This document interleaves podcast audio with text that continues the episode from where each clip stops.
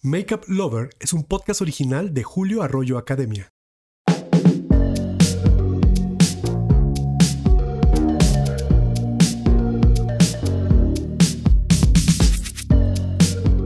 Creo que todas las mujeres son hermosas sin maquillaje, pero con el maquillaje correcto pueden ser hermosamente poderosas. Esta frase, dicha por la célebre artista de maquillaje y empresaria Bobby Brown, la quise utilizar para que sea la breboca de este episodio, en el cual vamos a hablar sobre la cultura o la civilización que más aportes hizo en el campo de la belleza en toda la historia de la humanidad. Así es, hablaremos hoy de los egipcios. Acompáñame a conocer los detalles más curiosos de este poderoso imperio. Soy Julio Arroyo y esto es Makeup Lover, un podcast para los amantes del maquillaje e iniciamos así.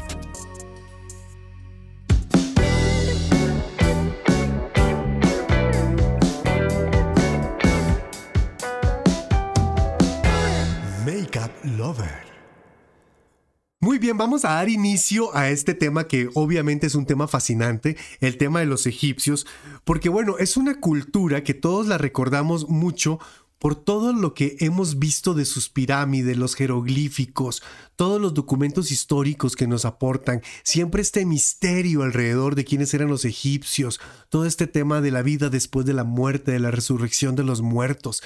Todas esas historias que rodean a esta gran civilización africana, porque recordemos que Egipto está en el continente africano, es muy importante ubicarnos precisamente al lugar del primer registro histórico de la existencia del maquillaje. Y es que este primer registro histórico sobre el maquillaje, del que se tiene conocimiento hasta el día de hoy, data de la primera dinastía de Egipto. Y ustedes dirán, ¿y eso cuándo fue, Titi? Bueno, 3100 a 2907 años antes de Cristo. O sea, 3000 años antes de Cristo, ya los egipcios pues estaban utilizando el maquillaje y esto no quiere decir que lo utilizaban con las mismas razones o con las mismas aplicaciones que lo utilizamos hoy en día en la modernidad, ¿no? Sino que además fue una civilización que utilizó esto como un sello de su propia cultura. O sea, el tema de adornar su cuerpo, de maquillar sus ojos, de potenciar toda su apariencia, no solamente nos hace eh, pensar en una cultura que trascendió con ese estilo a través de, de los años, sino que tenían razones muy poderosas para hacerlo, ¿no? Los egipcios, por ejemplo, son una cultura que establece que la limpieza corporal es algo muy importante. Y esto, esto cuesta a veces a la gente entenderlo, pero no todas las culturas tenían la tradición de bañarse diariamente. ¿no? Pregúntenle a los mayas cuando recibieron a los españoles, ¿no? del horror de que podían oler a aquellos hombres que venían en el mar durante meses y sin haberse bañado, ¿no? Pues bueno, para dar inicio a este tema fascinante sobre la civilización egipcia y su aporte al, al cuidado corporal en general, pues es muy importante primero que nada decir que el primer dato o registro histórico del que se tenga pues eh, conciencia y de que se tenga analizado por los antropólogos como el primer dato que habla de una cultura dedicada a la belleza es en la primera dinastía egipcia que pues sucedió entre el 3100 y el 2907 años antes de Cristo. Y obviamente esto no quiere decir que sea la primera cultura que utilizara el maquillaje, ya lo vimos en un episodio anterior cuando hablamos de la prehistoria, como muchísimas otras culturas fueron utilizando el maquillaje como una forma de expresión, pero lo que sí se sabe es que los egipcios son los primeros en documentarlo como una práctica de uso diario y como una práctica importante. Por ejemplo, ellos hay eh, documentos donde se hablan de más de 30 productos diferentes entre ungüentos, aceites, productos de maquillaje, o sea que su caja de maquillaje era bastante amplia, digamos, para esa época. Para los egipcios, y aquí es un dato muy importante, era una cultura en la que la limpieza corporal era algo muy, muy, muy significativo. Nosotros debemos recordar que no la cultura europea, por ejemplo, no era una cultura asidua al baño en el siglo XVI, por eso los franceses, y como paréntesis cultural lo decimos, en el siglo XVI los franceses inventan el perfume porque no acostumbraban a bañarse. Son los egipcios una cultura que establece el baño como algo de uso diario. Algunas familias ricas, por ejemplo en sus palacios, sí tenían un espacio dedicado al baño, otros utilizaban la bañera y algunos pues se iban al río y utilizaban el río Nilo como una forma de hacer un aseo personal. También el acarreo de agua, pues así como se baña uno a veces depende de donde esté ubicado en esta ciudad, a qué hora y si hay un buen manejo en su alcaldía o no, pues les va a tocar bañarse a cantarazos. Pues así lo hacían también los egipcios, ¿no? Tenían sus canteros y sus baldes de agua donde los llenaban y ellos se daban un baño diario.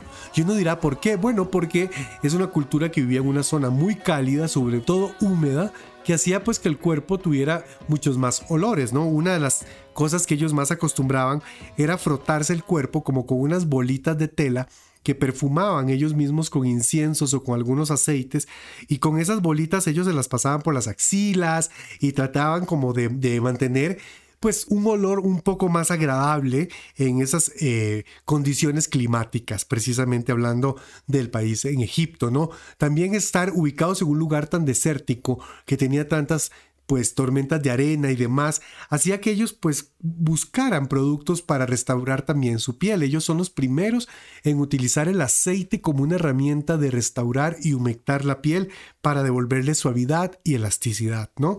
También los egipcios son los primeros en la historia en utilizar barras de jabón artesanal y eran eh, unas barras que ellos hacían mezclando alguna grasa de animales con algunas hierbas y lograban ciertos aromas y con estas barras ellos se lavaban el cuerpo y después aplicaban como una especie de aceite para humectar. O sea que les tenemos que agradecer a los egipcios la tradición de ponernos crema corporal después de bañarnos. Es algo que es uno de los inventos de los egipcios. Y este hábito de cuidar el cuerpo es muy notorio, por supuesto, en la práctica de la momificación. ¿Por qué? Porque la momificación es una como una intención de mantener el cuerpo después de muerto para que cuando usted resucite, pues venga bonita, ¿no? Restiradita y con la piel humectada. Eso es básicamente como la, la afición de la momificación. Por eso al cuerpo, después de muerto, ellos les hacen todo un tratamiento para embalsamar esos cadáveres y hacer que perduren en el tiempo. Bueno, hasta la fecha se siguen haciendo excavaciones en zonas de Egipto y se siguen encontrando momias. No hace mucho, las momias pasaron de un museo al nuevo Museo de la Cultura Egipcia, del cual vamos a hablar más adelante, y las hicieron pasar así por toda la ciudad montadas en unas carrozas, ¿no? Como si fueran reinas de belleza. Pero esas momias tienen un tratamiento corporal que ha perdurado a través de los años por un conocimiento que obviamente pues permitió el hecho de poder documentarlo después, como dijimos al principio, documentar esta importancia del cosmético, del tratamiento corporal, del cuidado en general. Como parte del proceso de momificación, pues ellos embadurnaban, o sea, le untaban al cuerpo de las momias una mezcla de aceites hechos en su mayoría con mirra, con tomillo, con orégano, manzanilla, lavanda, lirio, menta, romero, cedro, rosa, aloe vera y aceites de oliva, sésamo y almendras. Y aquí es muy importante hacer un paréntesis y decir que los egipcios pues hacen un gran aporte al documentar los beneficios que todos estos ingredientes pueden hacer al cuerpo tanto en su presentación individual, digámoslo de alguna manera, como en las mezclas que se pudieran hacer de los mismos. Entonces, aquí podemos hablar de que realmente había una cultura de cuidar el cuerpo, no solamente de embellecerlo, sino también de darle un mejor mantenimiento. Y esto tiene que ver, como les dijimos antes, por el calor. Además, al ser gente de piel negra o piel muy oscura, pues es una piel que es más propensa a las resequedades. Entonces, es por eso que el uso de aceites constantemente por los egipcios hacían que la piel tuviera una apariencia mucho más humectada, ¿no? Los egipcios, por ejemplo, también son los creadores de un producto que fue bestseller en esa época. Y ustedes van a decir cómo que fue bestseller en esa época si la industrialización del maquillaje fue hasta finales del siglo XIX. Pues no, les cuento que ya para la época de, de, esta primera dinastía egipcia, el uso común del col, lo que nosotros llamamos como col en el mundo del maquillaje, y para los que no saben qué es el col, es el delineador negro, que algunos los, lo conocen más por el nombre que le dan los árabes, que es el kegel. Este delineador negro, que era una mezcla que se hacía mezclando eh, una fruta que se llamaba galeana, que era una fruta oscura, por eso el delineador tiene este color. Se mezclaba con ceniza, con carbón, con algunas este, termitas y algunas hormigas negras, como las que aquí conocemos en México como las chicatanas, esas hormigas grandes negras, que esa mezcla de termitas, hormigas y de esta fruta galeana también se hacía con ciertos minerales. Y aquí es un detalle interesante darnos cuenta que no siempre el delineador era negro, por eso no podemos hablar de este producto como un producto industrializado. A veces se veía más plateado o se podía ver más negro o gris, pero nunca era de la misma tonalidad. Es por eso que el delineado de los ojos de los egipcios tiene como una apariencia recta, como una apariencia lineal, porque se hacía con un palito de madera con el cual se colocaba sobre el ojo y se dejaba como impreso el delineador. Esto no solamente tenía un uso eh, cosmético para verse mejor, ¿no? Ellos eh, lo utilizaban también para eh, que la mezcla, esta mezcla negra del delineador, servía como una especie de gafas oscuras. ¿Por qué? Porque al estar en el desierto, pues el reflejo de la arena y el reflejo del sol imposibilitaba mucho el transporte y el movimiento de la gente en la ciudad.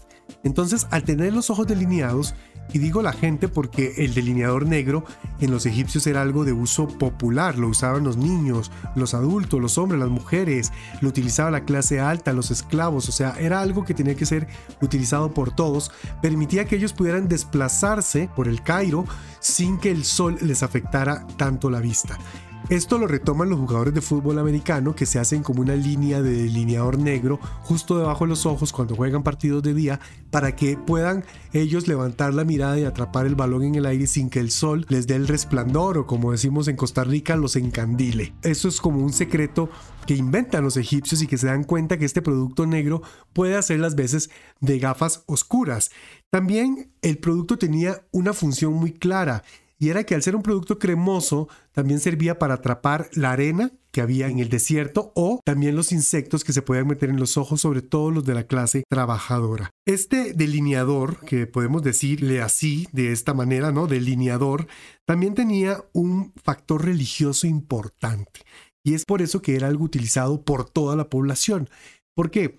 Porque a Dios en la cultura egipcia, al dios Ra, se le conocía como el ojo que todo lo ve era como el Dios todopoderoso, omnipresente, omnisapiente, este que está y que todo lo ve. Y por eso las pirámides son triangulares y a veces hasta en el billete de los dólares vemos que tienen una pirámide arriba, aquí sin hacerle ninguna propaganda a los Illuminatis ni a todas estas teorías de conspiración, pues podemos ver que esta figura de una pirámide que encierra un ojo que todo lo ve es alusiva a la cultura egipcia y tiene que ver exactamente con eso, ¿no? Tiene que ver con este ojo que todo lo mira.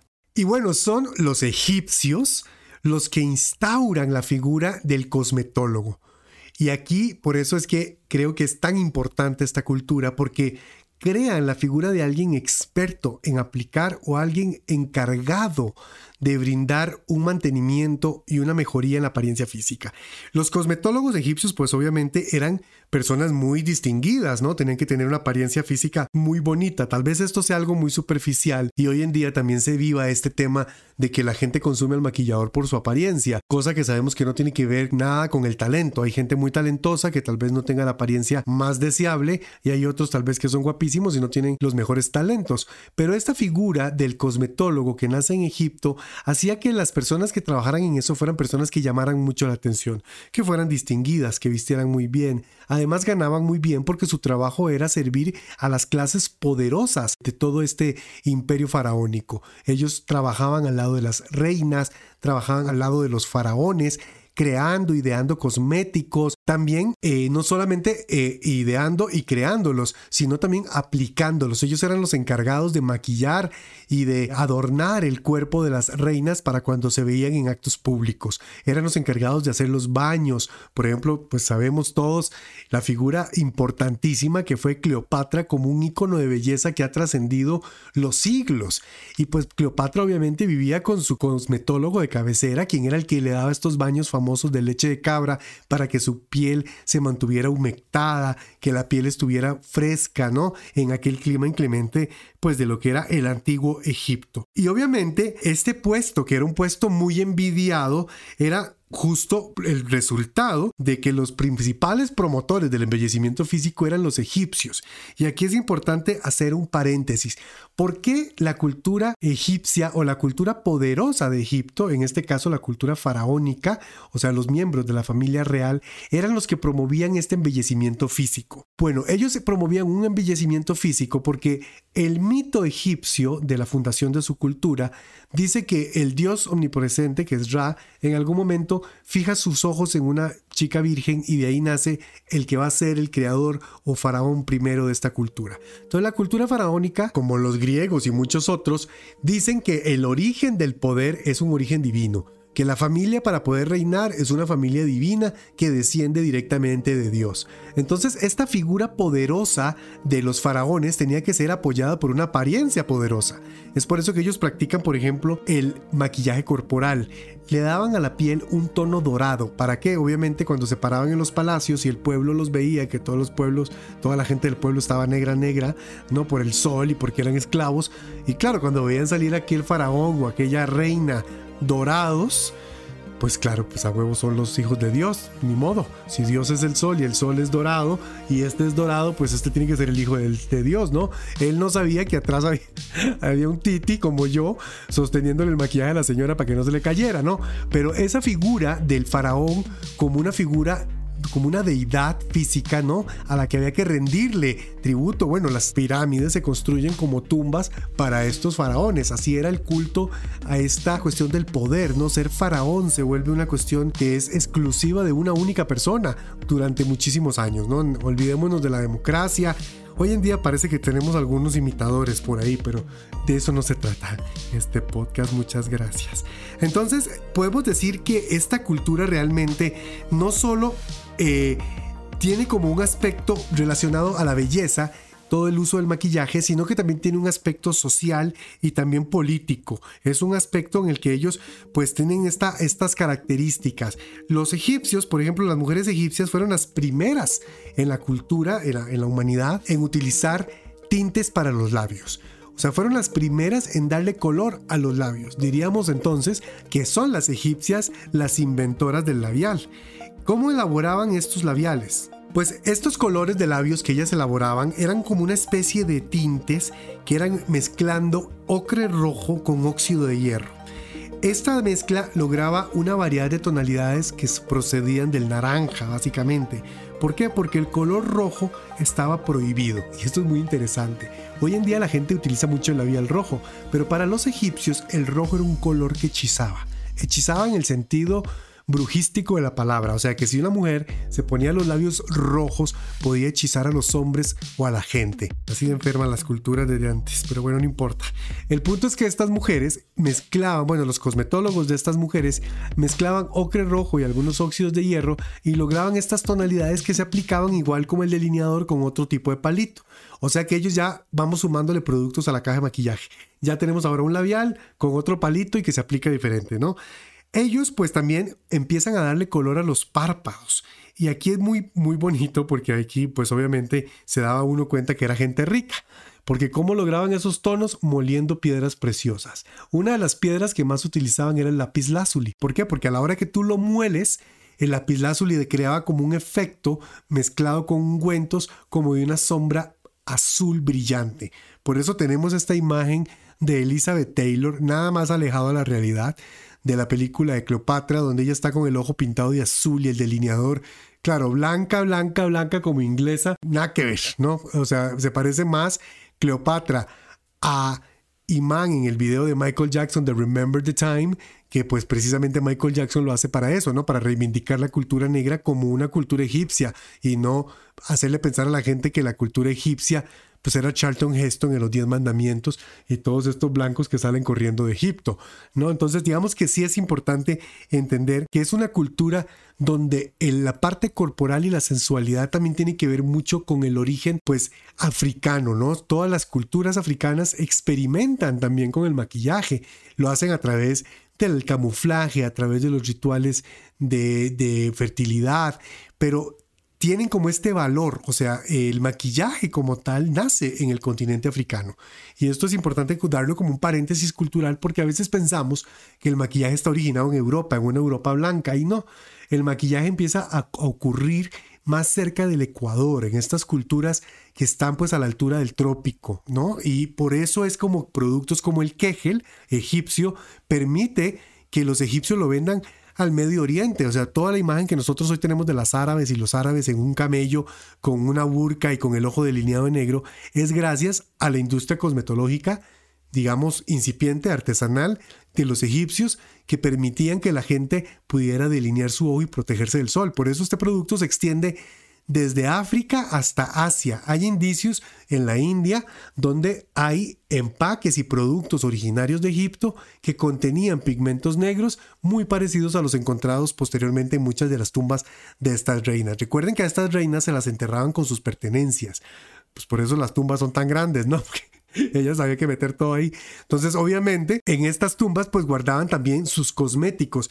Y aquí es un aporte también interesante de los egipcios. Ellos no solo crean la figura del cosmetólogo, no solamente crean productos como el labial y el delineador, las sombras y el maquillaje corporal y los ungüentos, los aceites, sino que también se hacen expertos en la fabricación de envases y paquetes para guardar estos productos, los cuales pueden ser hechos de marfil, de concha nácar, de madera, y pues había infinidad de lo que se llaman en inglés yards, que son los, los empaques o los vasos en los que van este, metidos los productos cosméticos. Pues los egipcios crean una amplia este, digamos, pues paleta de estos empaques para que las mujeres puedan guardar sus productos. Algo interesante es que muchas mujeres de la época eh, les gustaba maquillar el rostro con una especie como de polvo, pero esta, este polvo tenía una fórmula mortal, que si hoy en día tú te la aplicares, pues sería una forma tóxica, ¿no? Porque era un polvo que contenía carbonato de plomo y agua. Ellas hacían como una especie de pasta y con eso se lo aplicaban en la cara y eh, pues era como para repeler un poco los daños del sol sin saber que el plomo pues evidentemente es un producto venenoso y que pues obviamente afectaba directamente. Volviendo al tema de, que, de cuáles son los aportes de los egipcios como, como cultura en el mundo del maquillaje, porque si se dan cuenta yo hasta pierdo así como la noción del tiempo, ya no sé ni cuánto tiempo llevamos, pero lo que sé es que es muy interesante conocer cómo una cultura realmente documentó, institucionalizó de alguna manera el cuidado corporal como algo muy insigne de su cultura. Y como les decía anteriormente, no solamente crearon cosméticos, ellos fueron, por, por ejemplo, los pioneros en la fabricación de los espejos. O sea, el, ese elemento que hoy no falta en ninguna casa, en ningún baño. Miren, por más fodongo que sea el habitante de ese apartamento, va a tener aunque sea un espejito para lavarse los dientes. O sea, el invento del espejo, que primero lo hacían ellos, por ejemplo, habían espejos de marfil, pulían, pulían el marfil de una manera tal que permitía el reflejo. También los hacían de algunos metales, ¿no? Como el, bronce o la plata. Y con esto también podían... Eh, crear infinidad de tamaños. Habían espejos grandes de todo el cuerpo, habían espejos más pequeños, habían espejos de mano. O sea, crean este elemento como un elemento en el cual el hombre es capaz de ver su reflejo. El hombre antes solo era capaz de ver su reflejo en el agua. Y también pensemos que es un lugar desértico. Entonces, al ser un lugar desértico, pues no hay agua cerca más que la del río Nilo, ¿no? Y es un agua de corriente que no permite tampoco ver el reflejo de uno mismo. Entonces, ¿qué pudo, haber significado? Imagínense ustedes haberse visto a sí mismos en una superficie plana. Ha de haber sido algo bastante eh, revelador, ¿no? Como seres humanos, saber cómo me veo, cómo soy. Son los egipcios también los primeros creadores de los morteros de piedra para mezclar ingredientes. ¿Qué es un mortero? La gente joven que me está escuchando tal vez no sepa qué es un mortero, pero haz de cuenta que son como el molcajete. O sea, los mexicanos saben exactamente qué es un molcajete, es como, como un recipiente hecho de piedra con el cual se, se utiliza como una especie de mazo, como otra piedra más afilada para machacar jitomate, chile, ya sé que se me hizo la boca agua. Hacer como salsitas molcajeteadas, ¿no? O martajadas, como esas salsitas que se hacen así apachurrando. Pues eso es, eh, tiene el origen en el mortero. Bueno, justo un mortero es como un molcajete. Ellos son los que hacen estos morteros para que los cosmetólogos pudieran mezclar los diferentes ingredientes minerales y demás y poder hacer así un sinfín de cremas, de tratamientos, de ungüentos como ya lo hemos visto anteriormente. También son los inventores de las rasuradoras. Ellos son los primeros en crear una rasuradora depilan el cuerpo porque se dan cuenta que el cuerpo depilado huele menos. Entonces, en ese afán de ellos de tener un mejor olor corporal, pues buscan también la invención de algo que les permita eliminar todo el tejido capilar y así de esta manera tener una piel que seque el sudor mucho más rápido. También ellos son los que inventan los peines de marfil y otro de sus aportes sin duda es la piedra pómez utilizada pues para los callos. Todos hemos usado una piedra pómez en el baño y nos hemos raspado el taloncito y el codo, algunas las rodillas, pero no vamos a entrar en esos detalles.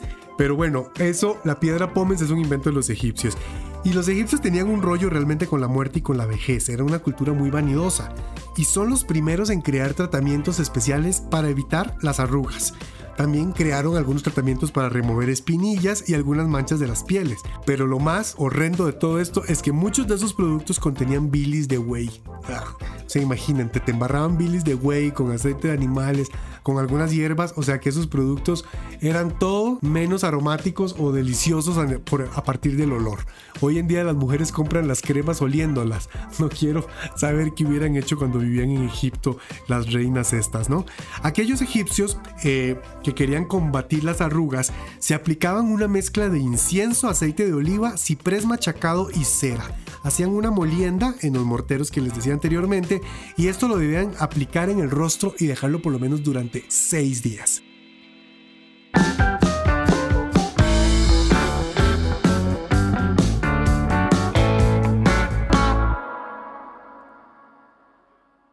Bueno, y viniendo con esta gustada sección de las recomendaciones del Titi, pues quiero empezar con un libro que a mí me abrió los ojos al mundo de la historia del maquillaje y es un libro que es chistoso porque me lo regaló una buena amiga, Angelique Boyer, cuando andábamos en Brasil haciendo una, gira promocional y lo encontramos en una tienda de Crayolan en un barrio que, que estábamos hospedados por ahí y el libro era en inglés. O sea, imagínate, un libro de un inglés en, una mar en la tienda de una marca alemana en Brasil para dos personas que hablan español. O sea, así es el mundo globalizado, muchachos. Pero bueno, el libro de este autor, Richard Corson, se llama Fashions in Makeup from Ancient to Modern Times, o sea, estilos de moda en el maquillaje desde la antigüedad hasta los tiempos modernos. Y les tengo que contar una anécdota bien interesante con ese libro. Y es que cuando yo estaba en la universidad estudiando teatro, que ahí fue donde empecé a coquetear con el maquillaje teniendo 18 años, la biblioteca de teatro de la Universidad de Costa Rica era el tamaño de un baño, pero ahí estaban un montón de libros que eran los que teníamos acceso para poder hacer nuestras tareas y nuestros estudios. Y ahí pude un día tener acceso a un libro que obviamente fui y fotocopié absolutamente, o sea, sin importarme los derechos de autor, en una fotocopiadora que queda frente a la escuela de teatro, le saqué copia y lo cloné y lo tengo, lo tengo aquí en mis manos, efectivamente, y es un libro que se ve que es la copia del libro original, porque además está copiado en máquina de escribir y todavía tiene mis apuntes de cuando yo estaba en la universidad. Y casualmente, ese libro también es de Richard Corson y es un libro que se llama Apuntes sobre el maquillaje teatral y ahí sí es un poco más de técnica, más de técnica del maquillaje teatral, pero es un libro que también me llama mucho la atención porque Richard Corson se dedicó a eso, a documentar el maquillaje, la historia y demás del teatro a partir, por supuesto, de una exhaustiva investigación histórica y sobre todo de una gran este, rigurosidad académica y por eso admiro muchísimo a este autor. Y siguiendo con las recomendaciones, les quiero recomendar una película, bueno, que hablamos hace un ratito de ella, Cleopatra. Es una superproducción de Hollywood hecha en 1963. Algunos chismes dicen que esa película fue ofrecida a Diana Ross, pero nunca pudieron aceptar o nunca llegaron a un acuerdo en el dinero y lo terminó haciendo Elizabeth Taylor, quien fue nominada al Oscar justo por esa película. Y pues que esta película que eh, además aparece Richard Burton, quien fue marido de esta mujer varias veces, se casó cinco veces con el mismo hombre, porque hay personas que no aprendemos. Rex Harrison, Roddy McDowell y Martin Landau, pues también son parte del elenco de esta gran producción cinematográfica, donde pues se narran las luchas de esta reina Cleopatra eh, en Egipto para resistir las ambiciones imperiales de Roma, ¿no? Ella evita este, que Carlos Magno intente eh, hacer que el imperio romano conquiste a Egipto y es esa lucha donde se da esta historia.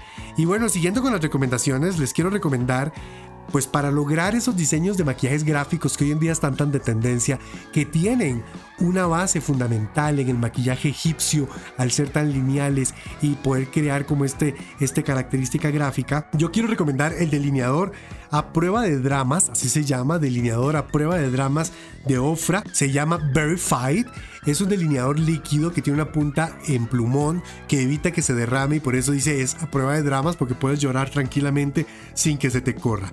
Otros delineadores con los que puedes lograr efectos fantásticos son toda la línea de delineadores indelebles 24/7, 24/7 de Urban Decay, porque pues obviamente estos delineadores te permiten crear looks muy gráficos porque son muy cremosos los delineadores, pero tienen un color muy pigmentado, entonces pues puedes lograr estilos super padres. Y bueno, y para aquellos make-up lovers pudientes, porque llegamos a muchos sectores económicos de esta sociedad, les recomiendo visitar el nuevo Museo de la Cultura Egipcia el cual pues en el en él podrán apreciar en vivo los aportes, los frascos, los implementos que utilizaba la gente en esta gran civilización para embellecer su cuerpo. Quiero darte las gracias por escuchar un episodio más de Makeup Lover.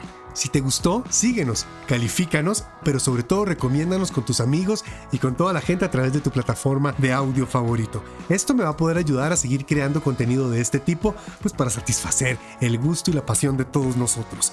Si quieres saber más sobre mi trabajo como maquillador o mis diplomados de maquillaje, me puedes seguir en mis cuentas de Instagram y Facebook como arroba Julio Arroyo o arroba Julio Arroyo Academia. Hasta la próxima y recuerda ser siempre la mejor versión de ti mismo.